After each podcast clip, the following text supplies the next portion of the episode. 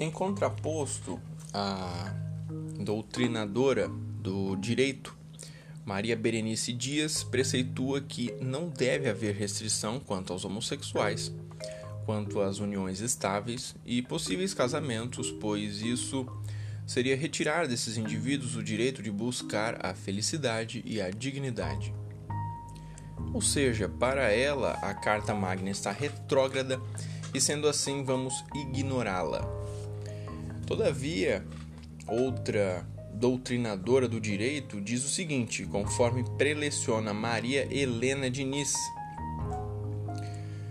O casamento tem como pilar o pressuposto fático da diversidade de sexo dos nubentes.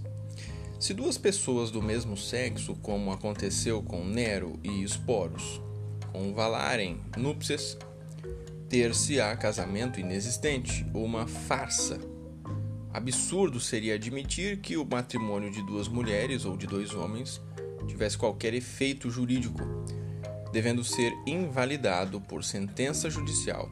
Se porventura o magistrado deparar com um caso dessa espécie, deverá tão somente pronunciar sua inexistência, negando a tal união o caráter matrimonial. Deve, é óbvio, distinguir prudentemente a identidade do sexo dos vícios congênitos de conformação, da dubiedade de sexo, da malformação dos órgãos genitais ou da disfunção sexual que apenas acarretam anulabilidade. Quem disse isso foi Maria Helena Diniz no curso de Direito Civil Brasileiro, volume 5, Direito de Família, 24ª edição reformada são Paulo, Saraiva, 2009, página 54.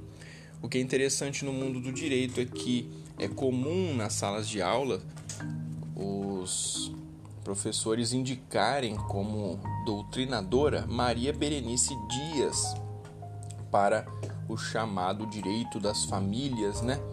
Todavia, ela ensina uma deturpação constitucional então, isso é o que nós vemos no nosso país ano após ano. É o ensino do hipotético à frente do ensino fático.